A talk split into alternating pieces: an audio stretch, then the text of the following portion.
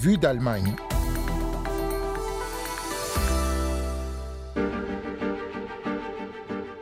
Dans ce numéro de Vue d'Allemagne, une page d'histoire, l'incendie du Reichstag le 27 février 1933 avec Agathe Bernier-Monod de l'Université du Havre Normandie. On reviendra sur cet événement qui a contribué au basculement de l'Allemagne dans la dictature nazie il y a 90 ans.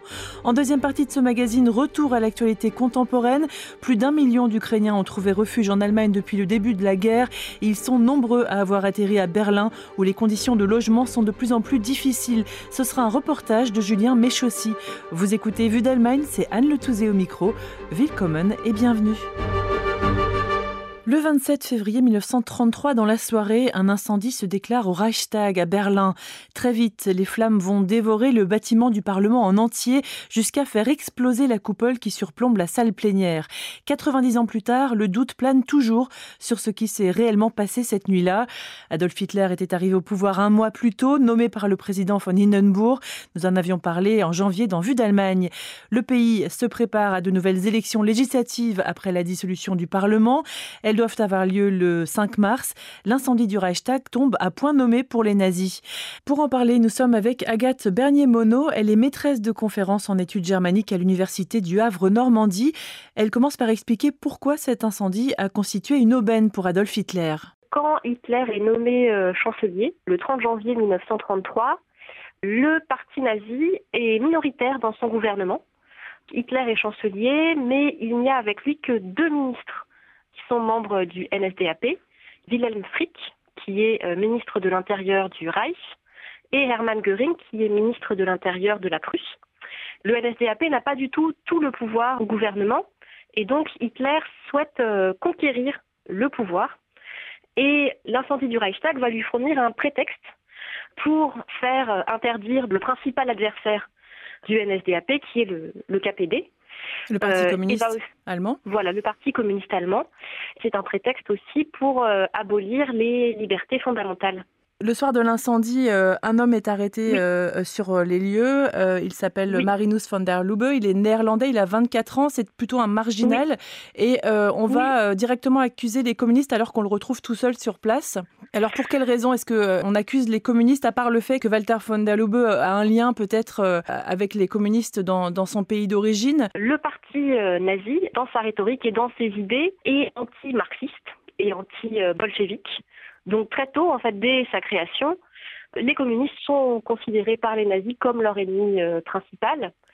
Tout au long de la République de Weimar, en fait, il y a des affrontements qui ont lieu euh, dans les grandes villes allemandes entre euh, les nazis et les communistes à travers leurs organisations paramilitaires. On assiste aussi à une escalade. En 1932, il y a 155 morts dans des combats de rue, principalement donc des nazis et des communistes. Les nazis qui sont euh, des SA, hein, les sections d'assaut, les chemises brunes. Des SA, voilà. Donc ils sont les membres donc de la des sections d'assaut.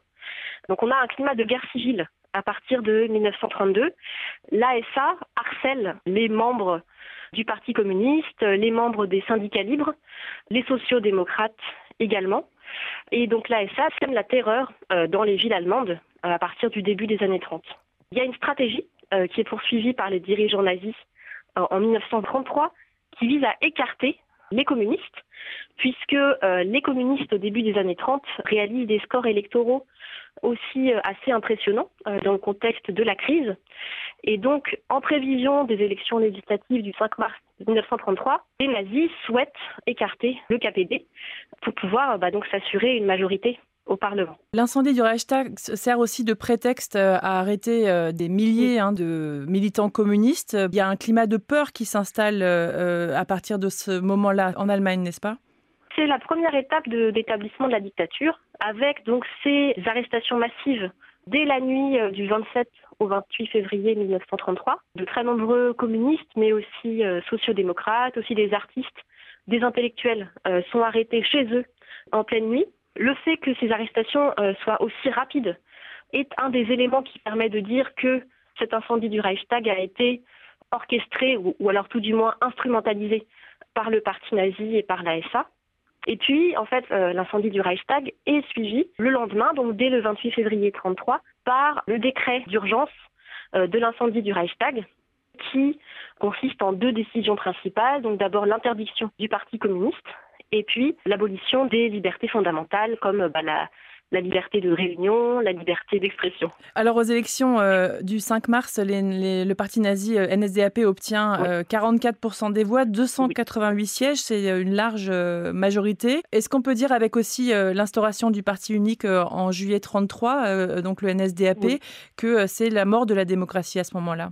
Moi, il y a quand même aussi la date importante du 21 mars 1933, qui est l'inauguration du camp de Dachau, qui était le camp prototype, le premier camp de concentration cette euh, inauguration du camp de Dachau est, dans le journal. Il y a eu de la propagande qui est faite autour euh, de ces camps de concentration, dans une visée euh, dissuasive, en fait, pour faire peur, pour terroriser la, population et empêcher toute velléité d'opposition au pouvoir nazi. Et une autre, autre, date importante qui, je pense, est peut-être aussi significative que l'incendie du Reichstag pour la fin de la démocratie, c'est le 23 mars 1933 avec la loi des pleins pouvoirs c'est la véritable dernière séance du Reichstag. Donc à ce moment-là, le Parlement se réunit à l'Opéra Kroll, qui est donc à côté du Reichstag, à côté du Tiergarten.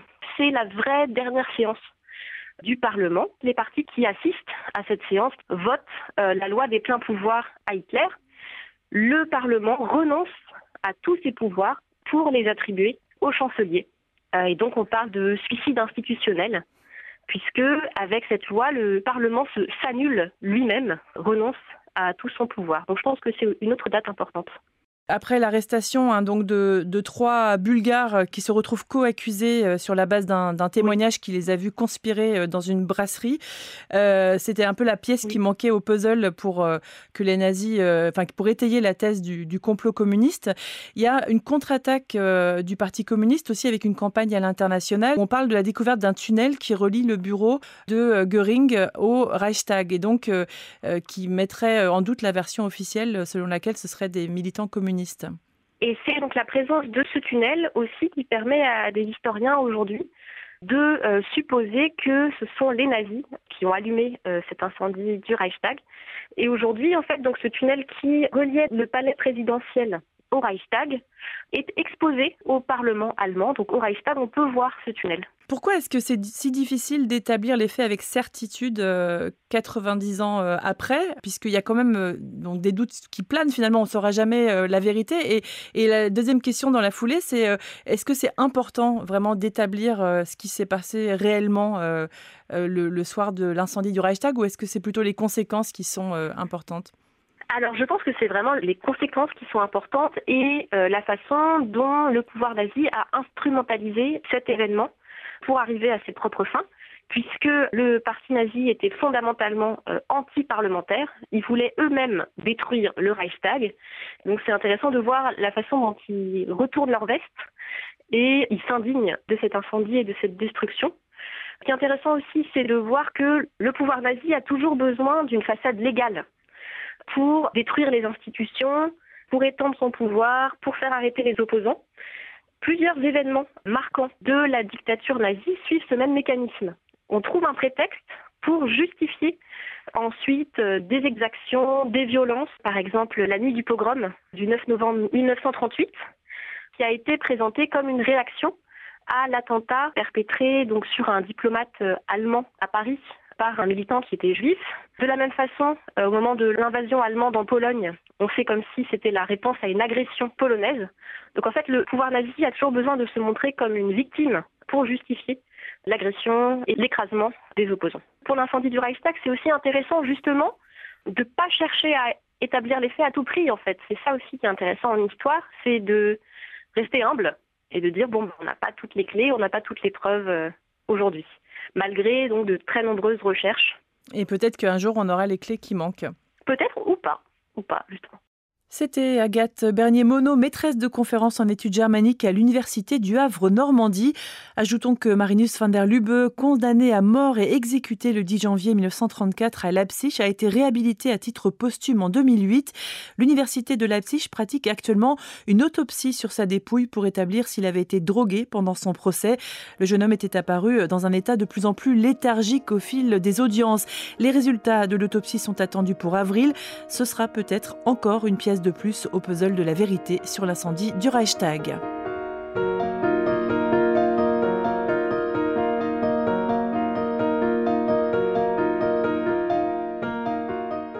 d'Allemagne, deuxième partie et retour au présent. En 2022, l'Allemagne a enregistré l'arrivée de plus d'un million d'Ukrainiens qui ont fui l'agression russe. Le Land de Berlin a ainsi accueilli à lui tout seul près de 100 000 réfugiés. Ces arrivées ont encore plus mis en lumière la crise du logement que traverse la capitale allemande depuis de nombreuses années. La grande majorité de ces réfugiés ukrainiens est en effet partie pour rester. 90% d'entre eux ont déposé une demande de séjour long. Si Berlin a tout d'abord compté sur la solidarité de ses habitants et mis en place près de 30 000 places d'accueil d'urgence, elle doit désormais construire et trouver des solutions. Le reportage à Berlin de notre correspondant Julien Méchossi.